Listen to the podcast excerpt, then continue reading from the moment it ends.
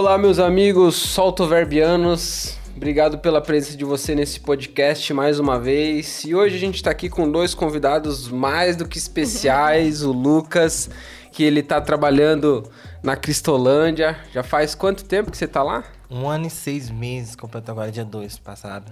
Que legal. E a gente tá muito feliz de ter você aqui, cara. Para nós é uma honra imensa é, poder compartilhar sobre a tua experiência lá, né?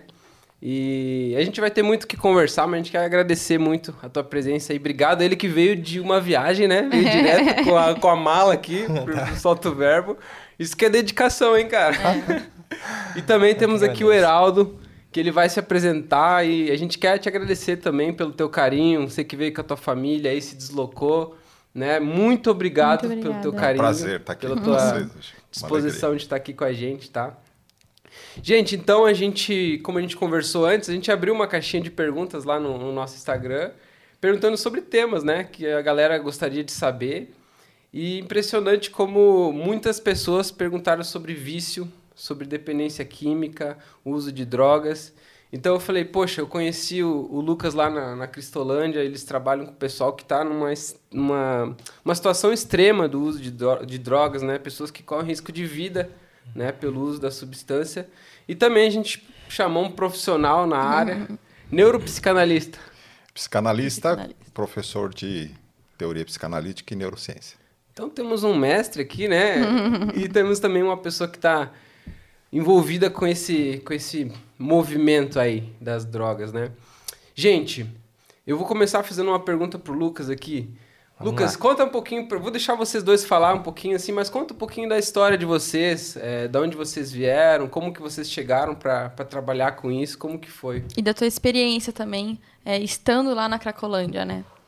Então, é, eu sou, hoje eu tenho 25 anos, sou lá do Tocantins, é, tenho, exatamente, a vida inteira sempre gostei de trabalhar com pessoas, a poder ajudar as pessoas em qualquer área da vida delas, e ano passado, em março, é, eu conheci a Cristolândia, na verdade, em 2018, lá em Salvador.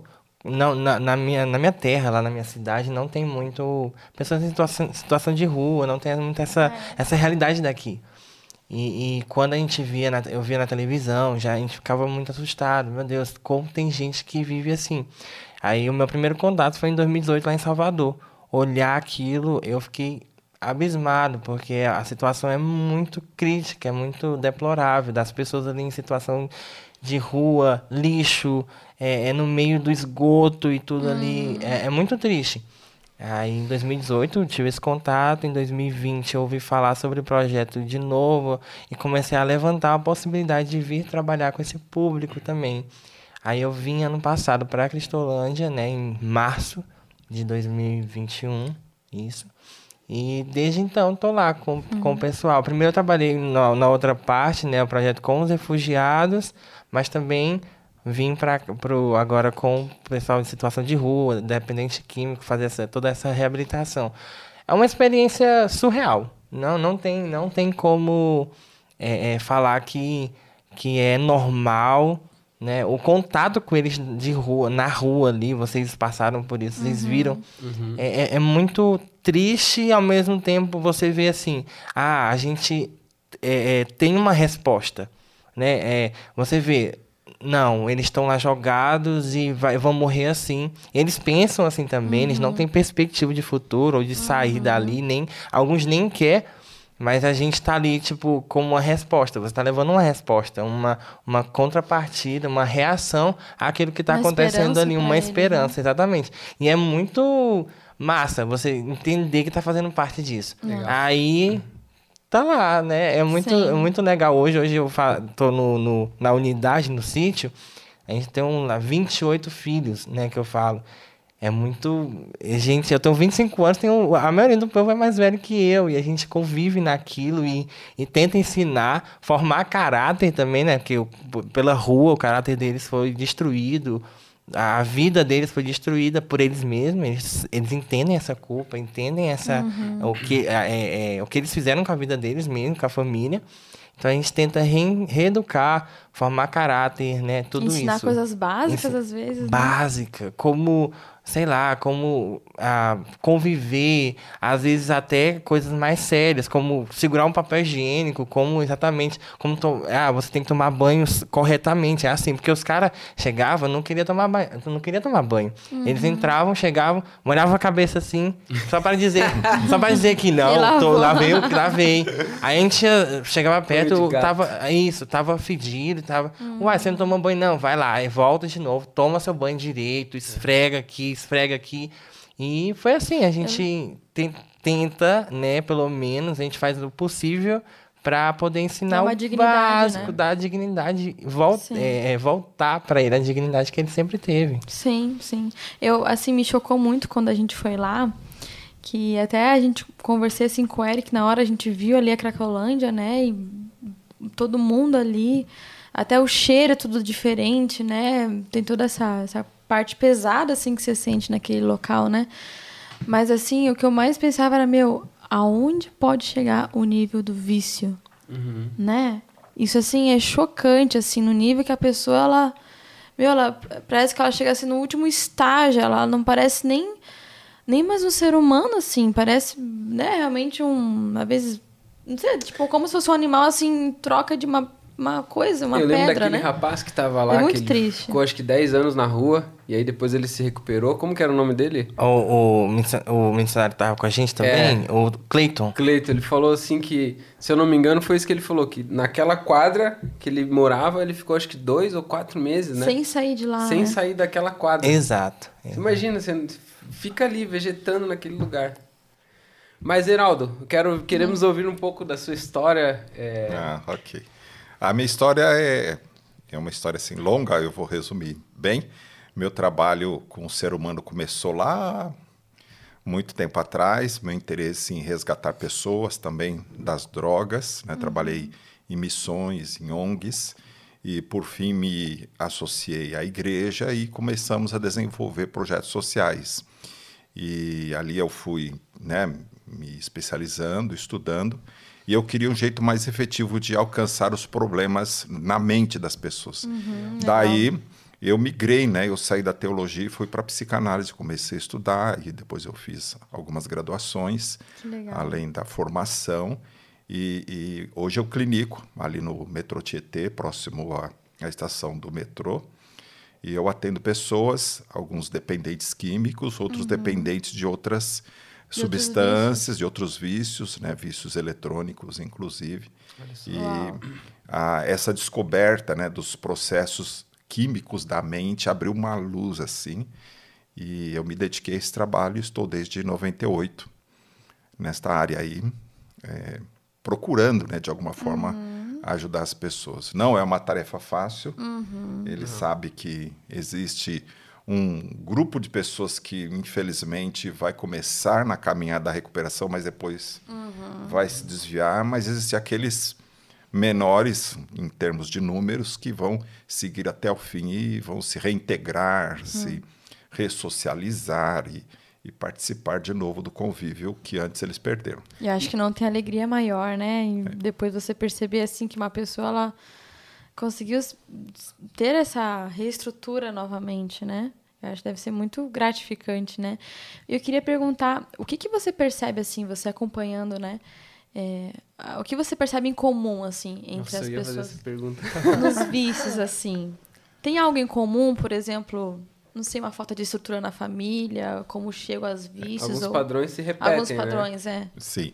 É, o que a gente vê pela psicanálise é que existe um mal-estar dentro do ser humano. Todos nós sabemos uhum. disso, né? O Freud escreveu sobre mal-estar na civilização, né? já no começo do século passado, já estava pesquisando o que, que acontecia dentro do ser humano. Uhum. Então, a, a, incapacidade de lidar com o, o, desprazer, com a dor, com as in, imposições negativas da vida, levam as pessoas a procurar atalhos, meios de compensar a dor, a dor do, do existir, a dor de uma família desestruturada, a dor de um abuso, Uhum. Então, existem atrás de cada um existe uma história de, de dor e sofrimento. Uhum. Né? Então, normalmente, essa dor e sofrimento os fazem buscar um meio de compensação. Aí é que vem os vícios, uhum.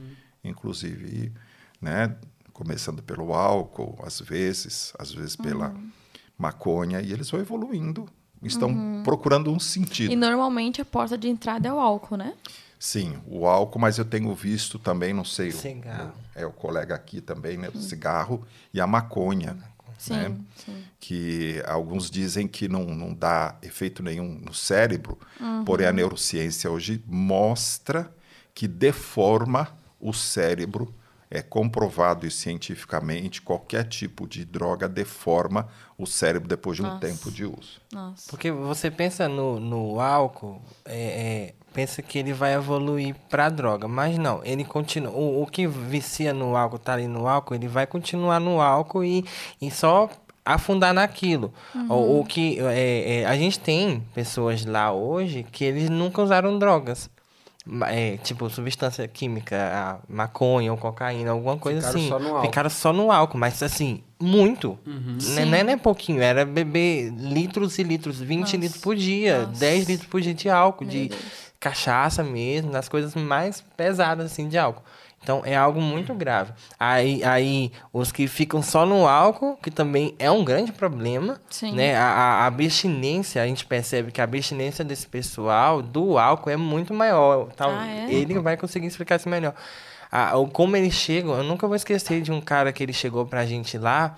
É, é, geralmente, a, sempre tem a, na porta de entrada lá na, na missão ali, na, na Barão de Piracicaba, né? No centro. Mas nesse dia, um já foi direto para nossa unidade, para o sítio já. Eu não sei como, por que aconteceu aquilo, mas já foi direto. E esse homem chegava tremendo muito, uhum. assim, tremia muito e chorava. Isso, era muito estranho. Aí a gente foi dar, dar banho nele, pra, e eu, e eu fiquei com ele no banheiro o tempo inteiro, segurando ele para ele não cair, para ele não, não passar mal, assim, sei lá. E, e, e ele tomava, tomava banho muito frio também, tava sentindo, e nem tava tão frio assim, tava normal. E ele chegou assim em estado deplorável. Aí no outro dia ele amanheceu melhor. Só que ele amanhece perdido, né? Eu acredito que talvez naquela noite ali, talvez ele bebeu muito, não sei o que uhum. aconteceu. Mas as, e, e, durante a semana era muito vômito, muita, muitas coisas assim acontecendo. O álcool também é muito grande e também tem a parte da droga. Aí eles começam, como ele falou, a maconha, é, na adolescência, né? Principalmente, cria, final da, da, da, infância ali, adolescência, é muito... A, a, onde eles começam é com a maconha. Uhum, um, um uhum. cigarrinho aqui, achando que tá tudo normal, de boa. Mas não, aí só aumenta. É doido, né? Nunca, ninguém... como É muito difícil alguém começar com crack, né? A pessoa vai começar Sim. sempre com a maconha, alguma coisa assim, né? E aquela máxima, ninguém acorda e de manhã cedo fala, eu vou me tornar um viciado. Não, ele vai ter que usar para descobrir se ele tem uma predisposição maior. E isso existe mesmo, pessoas que têm uma predisposição maior a virarem usuários de drogas ou é uma lenda isso? É, então, hoje temos pesquisas que mostram que pessoas que já têm um, um grau de depressão hum. mais facilmente poderão se tornarem é, alvo ou, até mesmo usuários contumazes, né? A depressão, é, alguns distúrbios maiores, né? A melancolia, a ansiedade, entendeu? Os transtornos de hum. ansiedade geram dentro da pessoa um, um desconforto tão grande que alguém fala, ó, oh, eu tenho algo fácil para isso aí, vem uhum. cá, né? E aí é a porta de entrada, aí um cigarro Acabou. de maconha às Sim. vezes, né? Um, uma carreirinha de cocaína e a pessoa tem aquela euforia, sente aquele bem-estar e fala, poxa, encontrei uhum. a saída. E é sempre algo momentâneo, né? Nunca é. vai solucionar, né? É uma solução que na hora dá aquele êxtase, né? A gente estava falando sobre a dopamina, né? A dopamina Isso. vem, explode ali, mas depois que acaba o efeito, a vida continua, né? Enquanto a gente não busca a raiz desse problema, a gente continua naquelas, naquelas lutas, né? É, então é assim o vício, né? Chega num estágio assim, assim eu era quem já viu pessoas, né? Que assim, odiavam usar, né? E a pessoa olha, cara, eu odeio ter isso aqui, eu odeio ter esse vício, sabe? Eu não quero isso aqui, mas ao mesmo uhum. tempo é tão. A pessoa não, não consegue, consegue largar, É como aquilo, se fosse assim. um imã, né? Que vai puxando, né? Eu conheci um rapaz que veio da. Eh, se libertou da, da cocaína, ele disse assim, Heraldo, eu queria ir para lá, mas a biqueira estava aqui. Nossa. Eu ia assim, como que sendo puxado até é chegar forte, lá. Né? Eu Nossa. queria ir o oposto, eu queria correr daquilo, mas era como se fosse um magnetismo me puxando, assim, Sim. me trazendo para consumir. Que loucura, e, né? E no início, é, nessa fase da adolescência, eles têm uma falsa ilusão de que tem controle sobre uhum. isso. Ah, não, eu dou conta, tá tudo bem.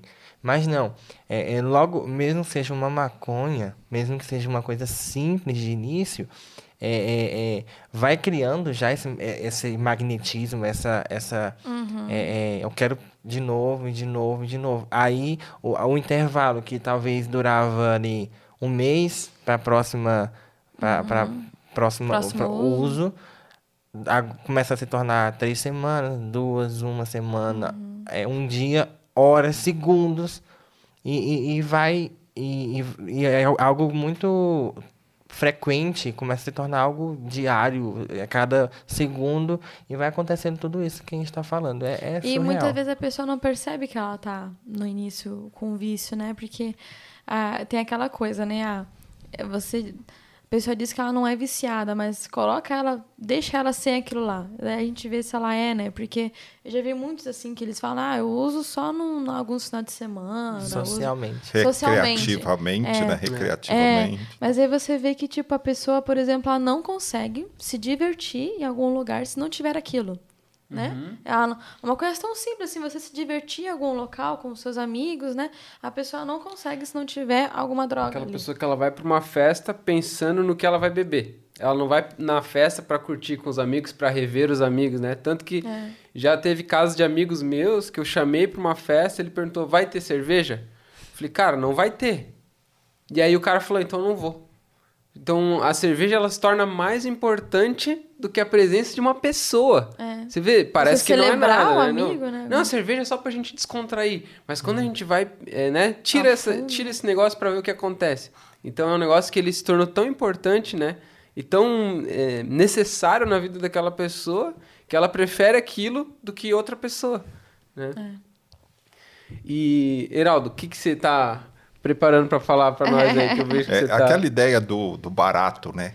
Que, que a maconha dá, né? Que a cocaína dá. Pô, eu, eu fumo, me dá um barato uhum, tal, né? Uhum. Eu lembro que na minha adolescência trabalhei com um moço que fumava muito. E eu perguntei para ele assim, né? Por que que você fuma, né? O que que acontece?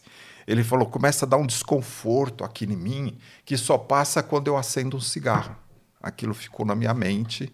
Hum. Né? Então, essa condição, né? quando ele acende o cigarro, é o barato. Né? A, hum. a nicotina entra no organismo e alcança o cérebro, então a dopamina vem e ele sente aquele, oh, aquele conforto, que né? aquela viagem é, imediata ali. Né? Agora que você falou disso, eu lembrei desse desconforto, porque eu fiquei viciada em neossoro, sabe? Sorine, assim.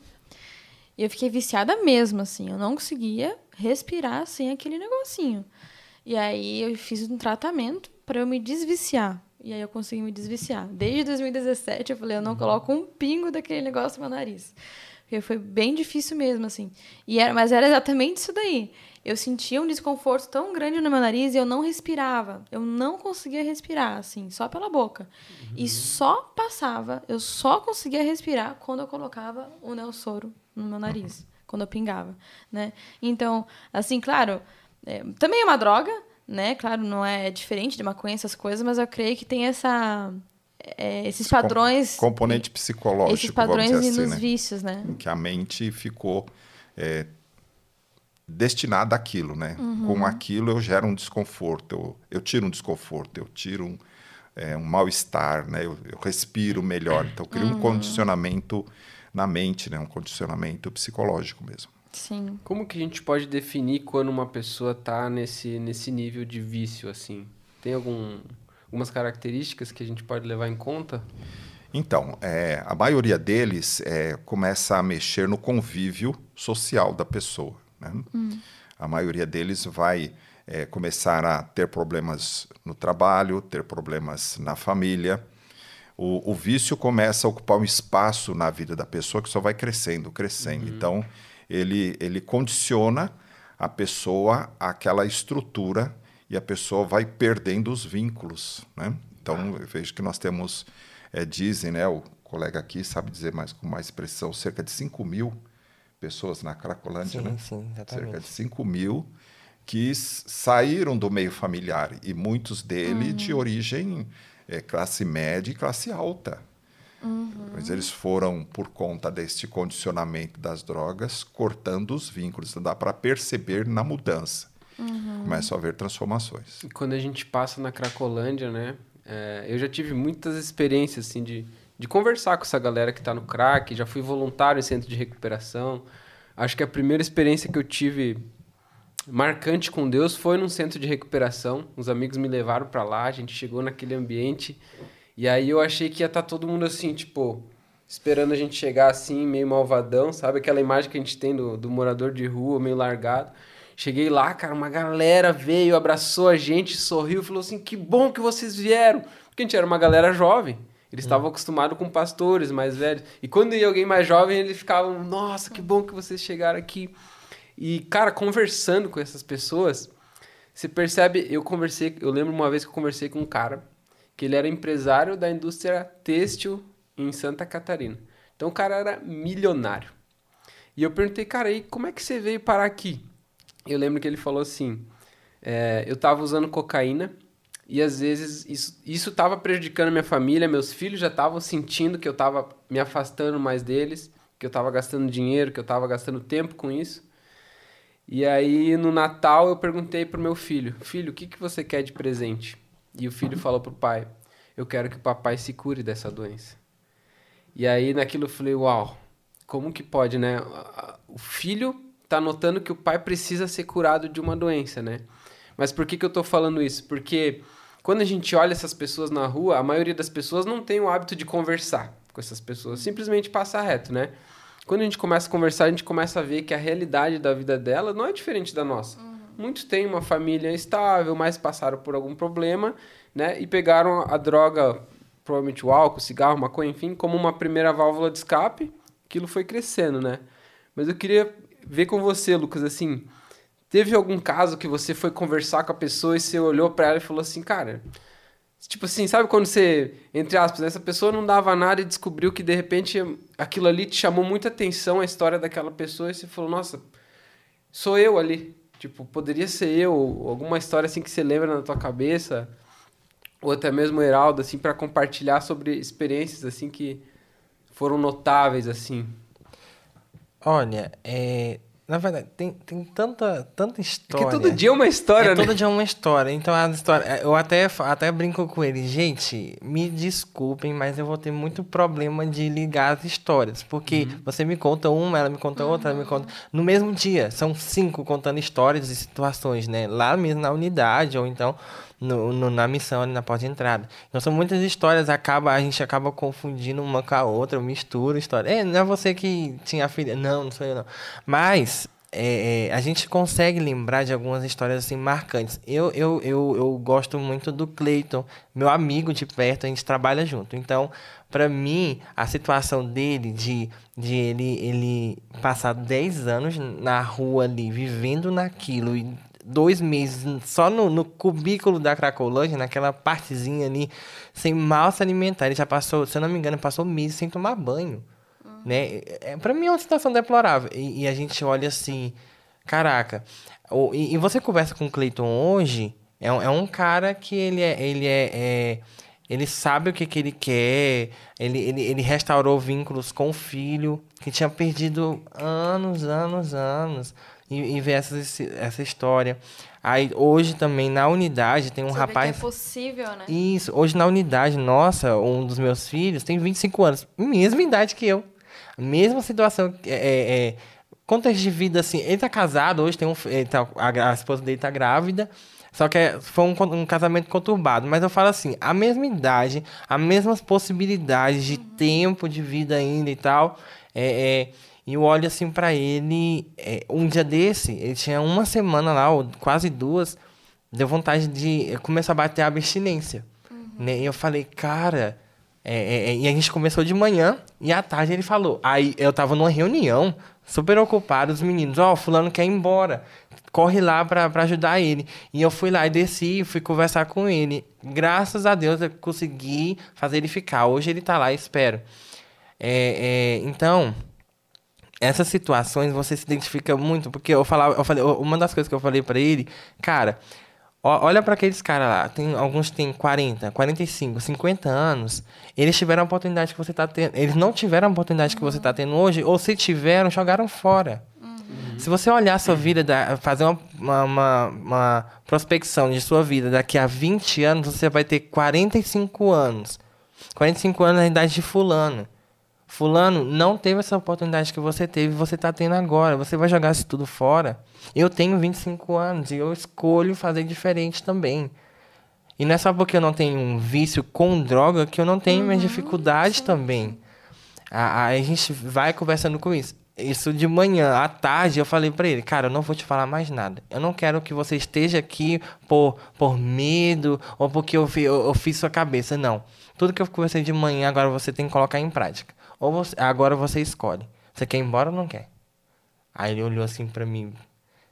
Aí ele, ele deu um sorrisinho, bicho, só tu mesmo. Aí pegou e parou, né? E, e, voltou. E ele estava bem, espero que esteja, né? Porque eu tô há uns dias sem estar lá, né? Não recebi notícia, mas eu acredito que tá tudo bem. Então, é, é assim. São essas histórias que a gente vai se identificando, uhum. vai vendo. Tem, tem gente também, tem, tem professores lá dentro, é, é, que eram bem de vida. Tem uns caras que, que recebem bem. Tem um rapaz, é, rapidamente, tem um rapaz que ele, ele era, é, era. Ele é daqui, mas a família também dele é do Paraná, se eu não me engano. Santa, Santa Catarina, na verdade. É, a família dele é muito, tem muito dinheiro. Ele, ele me mostrou um, um vídeo no YouTube.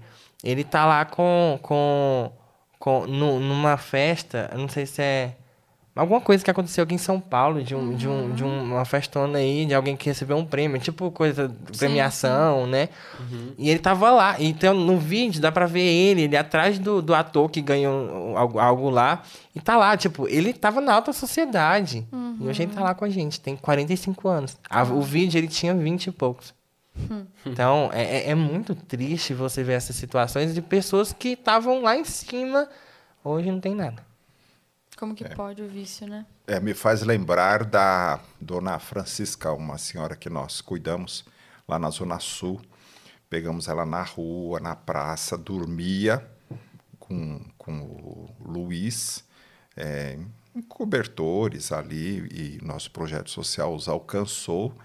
E Francisca é arquiteta arquiteta. Então, mas será que essa história dela é verdadeira mesmo? Né? Começamos uhum. a, a viciada em álcool e foi perdendo tudo, perdendo tudo, e estava morando ali na rua, na praça. E Nossa.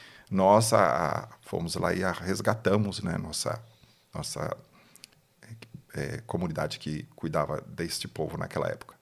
E aí alguém falou, não, mas será que isso é a história dela é verdade uhum. mesmo? Né? E ela deu um telefone, alguém ligou e o rapaz falou, olha, como é que ela tá? Ela trabalhou comigo aqui no escritório, nós fizemos muitos projetos juntos. Nossa. Como é que pode, né? Como é que o vício é? Ela in... trabalhava com o quê? Arquitetura. Arquitetura. Arquiteta. Como é que o vício destrói, né? Vai sugando a pessoa. E, e é, o vício dela era álcool, ela tinha crises de abstinência terríveis. É, é, como se fosse uma convulsão, né? A pessoa começa a ter desconfortos loucura, e, né? e tremores para todos os lados. E era uma pessoa assim com um grande potencial morando na rua.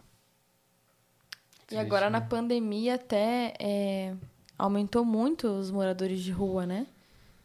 Com a pandemia a gente é, acho que teve até uma vez a gente viu uma notícia, né, amor? Aumentou muito. Aumentou não sei quantos uhum. por cento, né? Acho que realmente aquela angústia, né, da pandemia, tudo uhum. aquilo, a pessoa ela tem essa válvula de escape, né? Esses dias a gente encontrou um rapaz que ele era engenheiro engenheiro civil, se eu não me engano, Fernando, né? Uhum. Encontramos ele na rua, assim, a gente tava passando, saindo do restaurante, e ele fez uma, uma piada com a minha barba, assim. Mas na hora que ele fez a, aquela piada, o jeito que ele falou parecia o tiozão do churrasco, sabe aquele tiozão engraçadão que faz piada com todo mundo? Ele fez aquela piada, eu pensei, me veio na cabeça, putz, podia ser meu tio ali. E aí uhum. a gente voltou, eu fui falar com ele, falei assim, e aí, cara, o que que tá acontecendo? Ele já começou a chorar. Não, tô na rua e tal. tem filho. A mulher, a mulher dele espera por ele. Se ele se, se ele conseguir se tratar e ficar bem, a mulher tá lá esperando. Então ele tem uma família, sabe? Para voltar, ele tem emprego. Ele trabalhou de programador, sabe? Então é um cara um baita de um potencial, cara. Você vê ele naquela situação. Com cultura, assim. com formação, com família. Tudo, tudo, tudo. tudo. E desagregado, né? Totalmente. Uhum. Tudo, tudo. Uhum. E... Mas assim, é... hoje, assim, parece que... Não sei se a mídia ela tenta abafar um pouco o lance do álcool, porque Tu, maconha é droga, cocaína é droga, mas álcool parece que. Não, álcool pode. Fez 16, 18 anos ali, a galera já tá começando a beber, muitas vezes até antes. O pai já dá um golinho, né? 14, 12 anos às vezes. E, e dentro da escola a gente percebe que quando rola uma festinha entre a galera, sempre tem que ter a bebida. E o cara que leva a bebida parece que, nossa, o fulano levou a bebida pra galera, ele é o cara, né? E quem bebe quem, e quem fuma um cigarro, então, na escola, meu Deus, parece que é, é algo até de status, assim, né? Hum. Mas eu não. Eu até falei isso na última vez que a gente foi no colégio. Falei, cara, parece que a gente tá. A, gente, a nossa geração, a geração antes da nossa, tá ficando burra, assim, porque você tá aplaudindo uma coisa que a consequência daquilo lá na frente pode ser a morte. Né? Agora, legal, você ganha um status, né? Você quer o carinho das pessoas, o apreço, você quer ser se sentir pertencente a algum grupo, né? Porque você uhum. usa aquele negócio. Mas você não tem noção do estrago que isso causa no cérebro, do estrago que isso causa no bolso. Eu lembro que quando eu parei de beber, em questão de alguns meses, eu comprei um carro. Eu saía toda quinta-feira para ir numa balada, bebia, então você gastava a, a gasolina para ir até lá, ou Uber. Você gasta o valor da entrada da balada, que não é barato, e você gasta uma bebida lá. Isso na minha época já dava pelo menos 100 reais por semana. Então você pensa, são 400 reais por mês. Uma conta lógica, assim, eu não sei nem quanto que tá uma carteira de cigarro hoje, mas quem fuma uma carteira por dia, gente, quantos reais que não vai num mês, cara? É um negócio assim. E a pessoa, ela não consegue se livrar, né? Eu queria perguntar pro doutor é, quais, assim, os estágios, o que acontece no cérebro quando a pessoa fica viciada, assim, em droga? Então, o cérebro ele começa a, a gerar uma diminuição da recompensa. Né? Uhum. Né? Então, a, a, euforia que uh, os, os, os, primeiros cigarros de maconha, as, os primeiros momentos de um, de um teor alcoólico maior geram um, um grau de, de bem-estar, de prazer. Né? Uhum. E com o tempo isso vai diminuindo. Então, é, essa diminuição é a proteção do cérebro. O cérebro nosso é muito inteligente, né? Então ele tem como que fusíveis mecanismos para reduzir, porque se a quantidade de prazer foi muito intensa, a pessoa convulsiona. Sério? Então o cérebro diminui esta sensibilidade ao barato que o álcool, que a, a, maconha produz. Então uhum. cada vez eu preciso mais, né? Buscando aquela experiência primeira de prazer que teve. Então, há uma transformação, é uma transformação visível hoje por, por, neuroimagem, as pessoas hoje conseguem comprovar modificações no cérebro por conta do uso de, de drogas. Mas assim, quais são essas consequências assim, digamos, eu usei por muito tempo maconha, por exemplo, só um exemplo, né?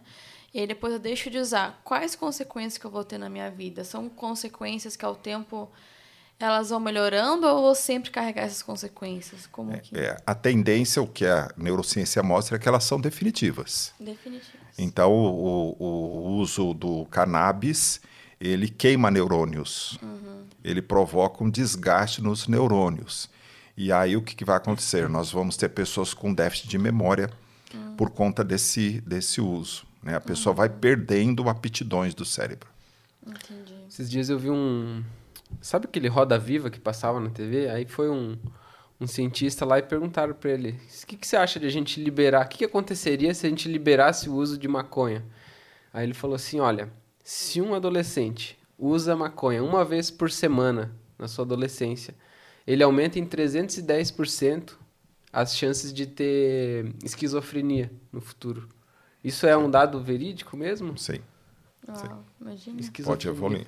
Agora, a, a esquizofrenia ela é um, um quadro que ela está dentro de algumas pessoas, tem um componente genético. A droga pode precipitar? Pode. Mas se não tiver esse componente, a tendência uhum. de não haver. Uhum. Precisa ah, tá. ter uma predisposição. Sim, sim, né? sim. Uhum. Então, eu tive um caso que eu cuidei de um professor de inglês que foi fazer o um intercâmbio em Israel e quando chegou lá ele teve um surto. Ele perdeu a orientação, ele não conseguia mais trabalhar e o pessoal lá do kibbutz ligou para a família, olha, fulano está aqui assim, assim, assado. Ah, tá bom, põe ele no, no avião aí, foi a família receber, né?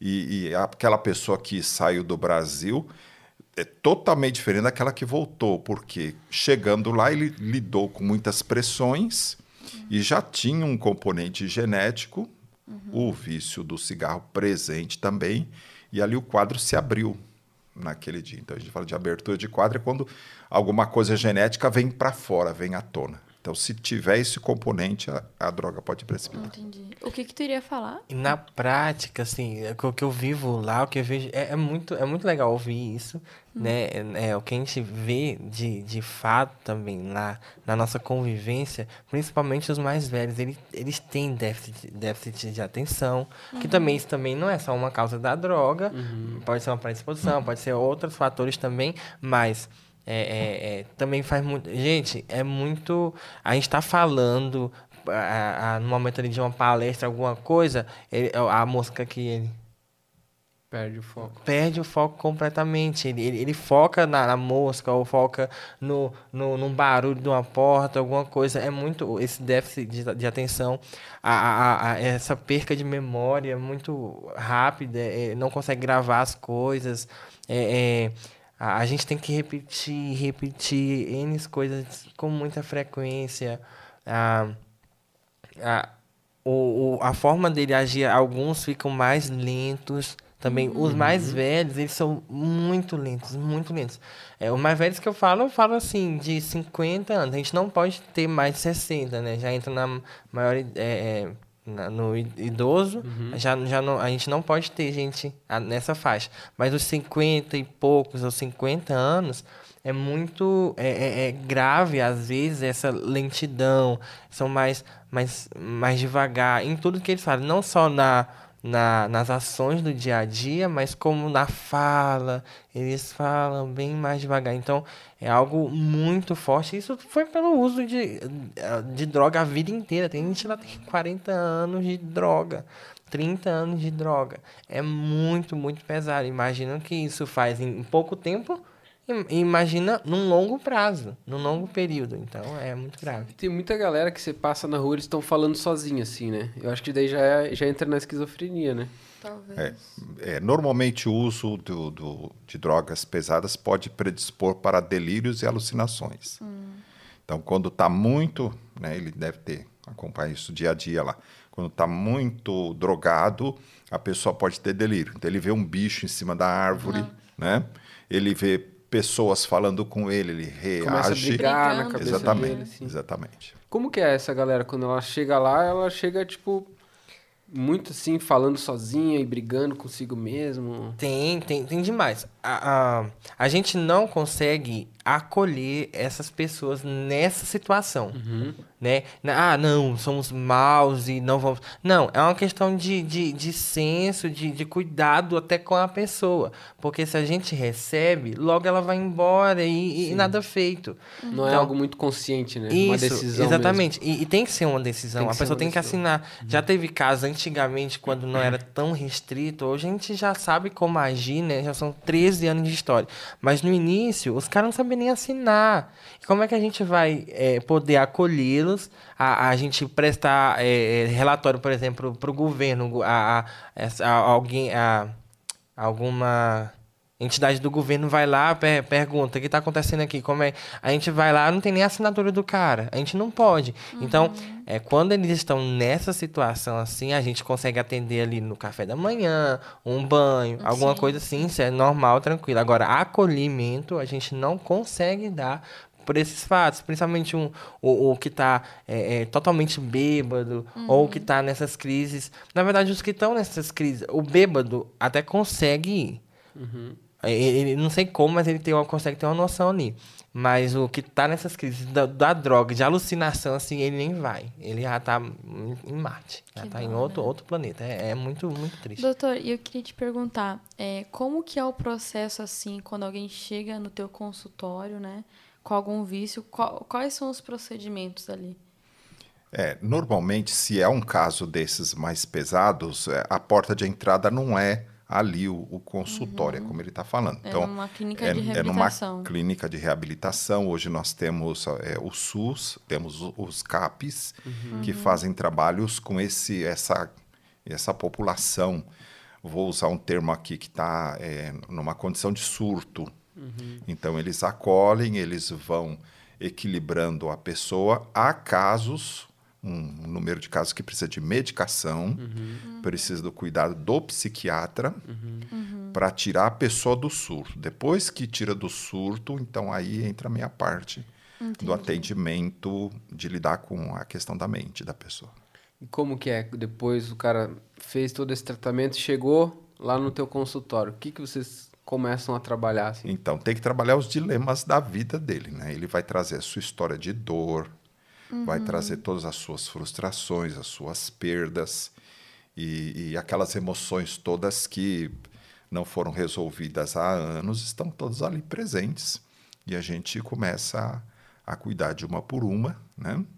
E faz ali um, a gente fala um vínculo, né? Se faz um uhum. vínculo bom, que muitos eles é, ficam esquivos, na né? De, é na defensiva, uhum. eles não mas é, todo, vício é, todo vício é ligado a essas é, perdas, esses traumas, porque, por exemplo, fico pensando no vício nos eletrônicos, né?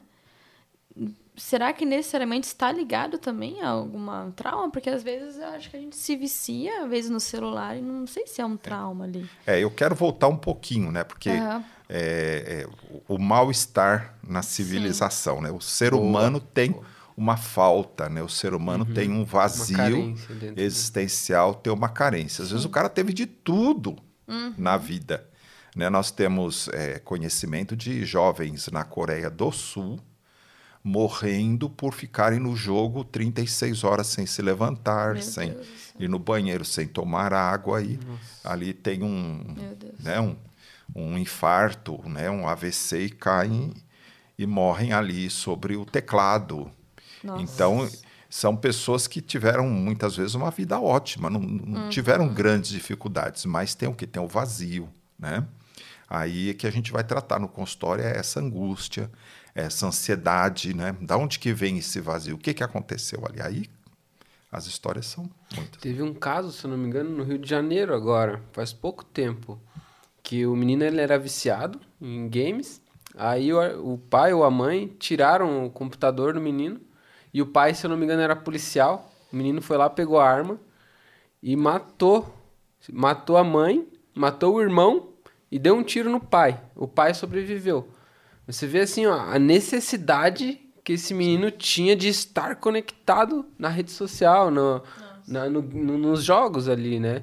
Então você, você até falou, né, que hoje que o vício ele não é só em droga. Pode ser em açúcar, pode ser em rede social, Pode ser. Pornografia. Pornografia, né? Então, até, você até falou antes, né, sobre esse lance das, das redes sociais, assim. É um negócio que você tem percebido um aumento, assim? Como é que tá esse lance? Sim, muito grande. Um aumento grande. Ou a, a Organização Mundial de Saúde já em 2018 catalogou como uma doença o vício, é, é doença. o vício digital, né? Já catalogou como doença, então nós estamos lidando com isso, mas é um fato. E todos esses vícios, no fundo, eu creio que é bem isso, né? É essa falta, esse preenchimento, uhum. né? Essa, esse vazio que o ser humano tem, né? Uhum. Eu creio assim muito todo ser humano já sentiu esse vazio existencial, né? E eu lembro assim que a primeira vez assim que eu me senti de fato amada de fato, assim, eu me senti preenchida foi quando eu entendi o amor de Jesus né? Quando eu entendi o amor de Deus por mim, assim, eu lembro que eu tava tinha conversado com uma pessoa, aí eu peguei minha bicicleta e fui para casa assim tão feliz, tão feliz, sabe? Eu tava assim, meu, transbordando de alegria assim, porque eu, eu senti meu coração preenchido, sabe? E eu percebo assim que na nossa vida a gente volta e meia a gente vai sentindo esse vazio de novo, né? A gente vai se uhum. apegando a outras coisas, a vários vícios, e a gente constantemente vai voltando para Deus. E eu percebo assim que o meu coração ele só consegue de fato ter descanso quando eu estou assim conectada com Deus. É sabe? O que acontece lá na Cristolândia a gente trabalha é exatamente isso. A gente não trabalha com medicamento. Claro que os casos sérios a gente nem acolhe, né? O, o cara precisa de um medicamento, alguma coisa, sempre é avaliado isso antes, então a gente não acolhe.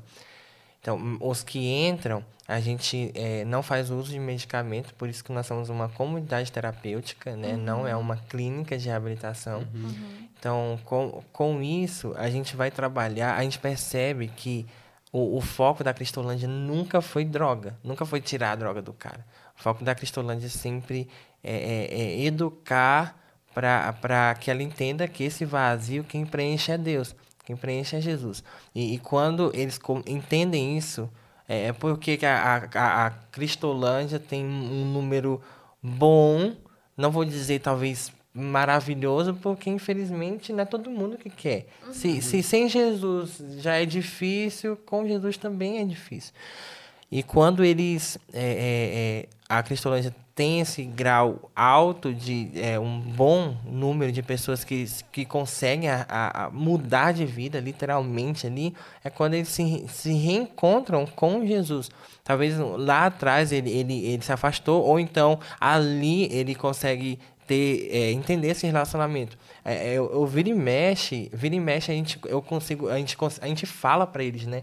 Você não está aqui para simplesmente é, tirar a droga de você, tirar o vício de você, porque isso é algo que você faria lá fora. Uhum. Então, é, você está aqui, a gente vai trabalhar o caráter da pessoa, como é, é, é eu trabalho com homens, né? Como ele vai ser um homem de família, é, é, é um, um, filho novamente, ou um pai novamente, reconstruir essa vida. E eu falo para ele, olha, é, não vá pensando, a gente é, é Sim, é o mais realista possível. Olha, você vai chegar em casa, você deixou sua filha, sua filha, seu filho com dois anos, um ano. Você vai chegar hoje, vai ter 20, vai ter 10, vai ter sei lá quantos anos.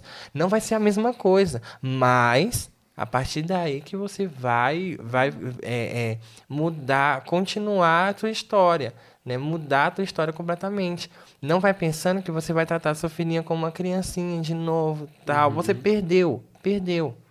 Você escolheu isso, mas agora não não interessa o que você perdeu mais. Agora é para frente. Jesus pode te ajudar você ir para frente. E é nesse sentido que a gente vai trabalhando, lembrando a Ele que é, é, é, não precisa mais sentir. É, você é culpado, mas não precisa carregar essa culpa mais.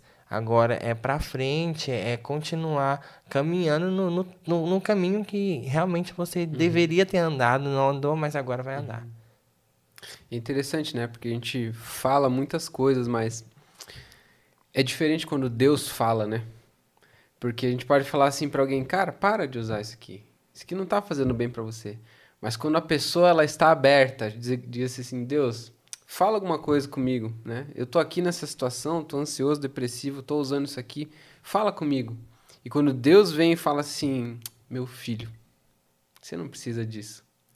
Aí parece que o negócio, o jogo vira, né? Parece que a, a chave muda, né? Eu lembro de um amigo meu que ele, ele, ele falou assim para mim: Eric, meu problema não é a droga. Meu problema é os desvios de caráter que eu tenho que me levam até a droga.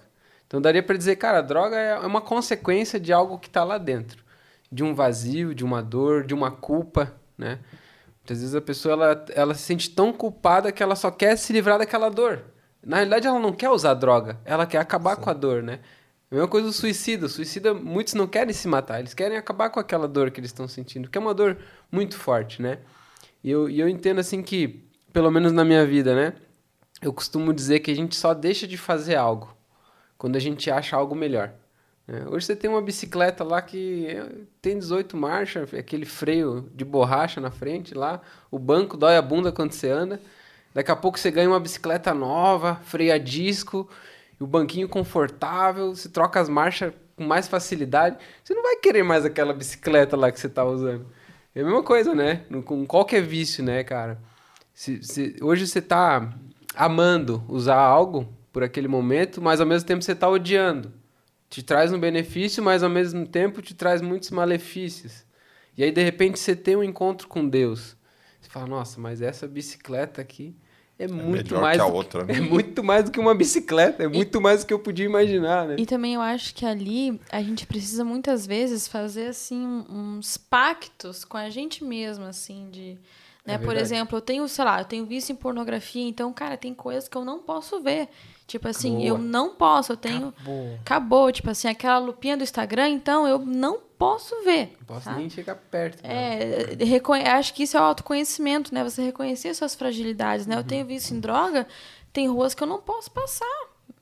Eu, nem que eu tenha que ir por um caminho mais longo, porque eu sei que naquela rua, né, tem algumas coisas que a gente precisa fazer. Assim, São os né? gatilhos, né, que ficam, né? Os nossos aconselhamentos para quando eles saem, né, termina o processo Cristolândia, continua com a gente ou vai vai para voltar para sua vida muda de cidade uhum. ou muda de bairro se você não puder conseguir mudar de cidade é, é, evita o mesmo é, é, comunidade social ali que você tinha uhum. não faz mais é acabou começar do zero né acabou Novos álcool né? não, não nem isso mais acabou nem, nem um pouquinho nem acabou álcool acabou cigarro qualquer coisa acabou é por isso que, às vezes, é, é, para mim, eu não, eu não consigo beber socialmente por ver tanta gente lá, uhum. sabe? É, é, é, é, eu fico assim, meu Deus, eu não quero me tornar daquela forma. Talvez eu nem vou, mas eu prefiro. É, eu acho que. Nem chegar perto. É né? cortar a raiz mesmo, cortar ali na raiz. E a gente fala isso pra eles. Acabou. A sua vida agora você não pode ter nem um pouquinho. E, e acontece, tem um cara que acabou de é, concluir o tratamento todo. Ficou dois anos com a gente acabou de voltar. Eu virei para ele, velho, o que, que aconteceu? Eu olhei, eu, ele, tava, é, eu olhei assim para ele, eu fiquei com uma certa raiva na hora. Uhum. Fiquei feliz por pelo menos ele ter reconhecido para voltar, Sim. mas eu olhei assim para ele, cara, tu acabou de sair. Lucas, uma noite. Um pouquinho que eu falei que não vou beber ali achando que tá de boas. Acabou, ele estragou a vida dele de novo, encheu a cara a noite todinha. No outro dia ele tá lá na Cristolândia. E a gente acolheu. É, é, o objetivo também não é jogar na cara dele, ah, você, seu idiota, você fez isso. Não. Acolhe, acolhe, acredita. Infelizmente é muito dolorido. Naquele momento eu falei, olha, estou muito triste com você, mas ao mesmo tempo eu estou aqui de novo, para a gente continuar de novo e, e, começar do zero de novo. Mas agora você vai entender. Querendo ou não. é o só por é, hoje, né? O, um especialista que é, me disse uma coisa que foi marcada eu perguntei para ele: tem, tem cura para o vício? Né? Eu fiz alguns cursos uhum. e, e ele disse assim: é, dizem que não, porque a pessoa vai ser sempre um viciado em recuperação. Uhum. Né? Uhum. Mas eu discordo. Eu falei: e, e, e dá para traduzir isso em uma palavra? Dá. A cura chama-se abstinência. Uhum. Aí marcou, falei, caramba, que interessante, né? Que é o que você está dizendo. A cura tem nome, abstinência. Se, se não tomasse aquele gole, poderia não ter decaído novamente, né? É. Então... Eu lembro que eu passei por um, um, processo com a pornografia muito complicado, assim. Por vários anos aquilo me aprisionou, sabe? E, e hoje consigo é, ficar sem já faz alguns anos. Mas eu sou um cara que eu não posso nem chegar perto de algumas coisas. Se eu sinto o cheiro de alguma coisa que tem a ver com aquilo ali, eu falo, cara, eu tô passando longe disso aqui, né? E tem uma galera que tá, que tá conseguindo vencer o vício, que tá conseguindo vencer. E justamente é esse, ah, não vai dar nada, só um pouquinho. Esse é, esse é o só um pouquinho, né? Mas eu acho muito interessante aquele lance do só por hoje, né? Que, que quem tá na luta contra a dependência química, dependência de qualquer vício, né? Ele, ele faz um trato consigo mesmo. Hoje eu não vou usar. Não, só hoje eu vou conseguir. E ele faz todo o esforço necessário para hoje ele ficar sem usar aquilo, né? Aí chegou amanhã. Cada dia seu próprio mal, né? Cada dia tem o seu próprio. Chegou amanhã. Aí amanhã ele vai falar o quê? Só hoje eu não vou usar. E assim vai dia por dia, né? E aí o hábito vai se tornando algo mais frequente, né? E tem essa força do hábito que ajuda, né? Vocês que acompanham essa galera, né? Você precisa, eles precisam se reacreditar saber que eles, eles podem fazer aquilo. Eu, eu, eu com muita frequência também eu tenho falado para eles, é, é, é, quando, tipo, é, é, é, muito doido que ali no, no ambiente mesmo, ele vai, eles vão vivendo de, de é uma montanha russa. Tem dia que tá todo mundo tranquilo, mas no dia que bate a abstinência ou algo assim, é todo mundo junto também. É muito doido. Aí quando eles estão naqueles piores dias, eu falo assim, gente, Lembra aquele dia, a gente estava conversando aqui, vocês estavam todo mundo de boa, lembra, vamos tentar a gente trazer a memória, o que traz esperança, né? uhum. né? A gente tende a falar. Aí eu falo assim, cara, eu queria que vocês vissem, se vissem com os meus olhos. Eu acredito tanto em vocês, talvez mais do que vocês. Eu queria que vocês entendessem, acreditassem nisso. Olhem, olhem, pega aqui meus óculos, tenta se olhar com os meus olhos, porque eu acredito muito em vocês, eu acredito na mudança de vocês. Vocês precisam acreditar nisso. Não adianta é, é, é, eles viverem achando que vão conseguir sozinhos ou, ou é, não dão conta mais. Ah, eu não dou conta, é triste, a minha vida é isso, isso aqui. Não, você consegue, você pode. Eles lidaram muito tempo com rejeição, foram muito rejeitados pela sociedade, pela família, pelos filhos, pelos pais. É difícil e, e, e esse uhum. processo uhum. tem, tem cara que tem um ano nunca recebeu uma visita. Né? É, o processo é difícil, eu falo, a, gente, a gente não maquia também. Cara, a culpa foi sua. Mas é, é a gente está aqui com você. A gente vai tentar fazer esses. É, é, é, é, te ajudar a se restaurar seus vínculos, a gente vai ajudar. Uhum. Mas isso é um processo. Você precisa uhum. deixar esse processo acontecer bem natural e bem devagar. Boa, eu quero pegar essa, esse gancho aí que você falou, né?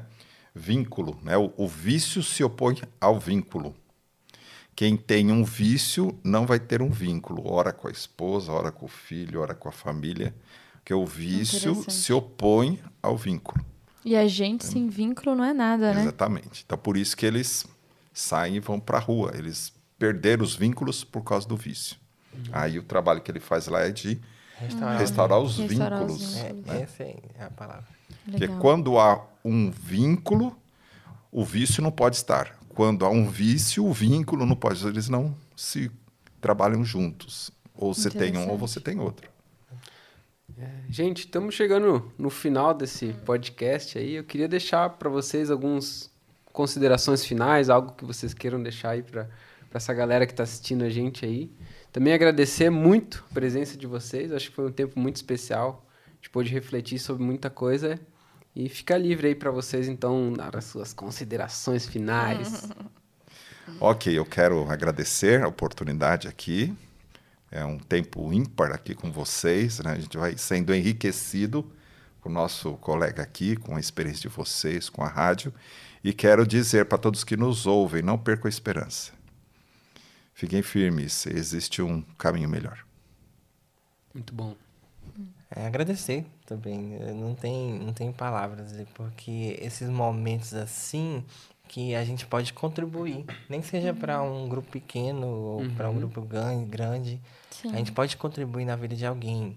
É o trabalho que a gente tem feito. Um, um sair, uma família restaurada, um vínculo restaurado uhum. já é o, o, caminho que a gente quer trilhar, né?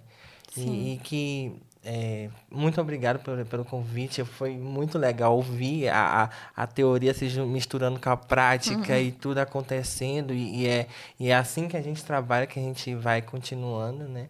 Muito obrigado pelo convite. A vocês, todo mundo que está ouvindo, é, entendam que essa esperança é, é, é o que faz a gente mover né, seguir em frente, caminhar, continuar é, é, a, o que a gente realmente traçou para a gente a se acreditar, acreditar em si mesmos. Eu acho que é uma, coisa, uma das coisas mais importantes, acreditar no, na nossa capacidade de vencer batalhas, de lidar com problemas. Não é fácil, para ninguém é fácil, mas a gente consegue.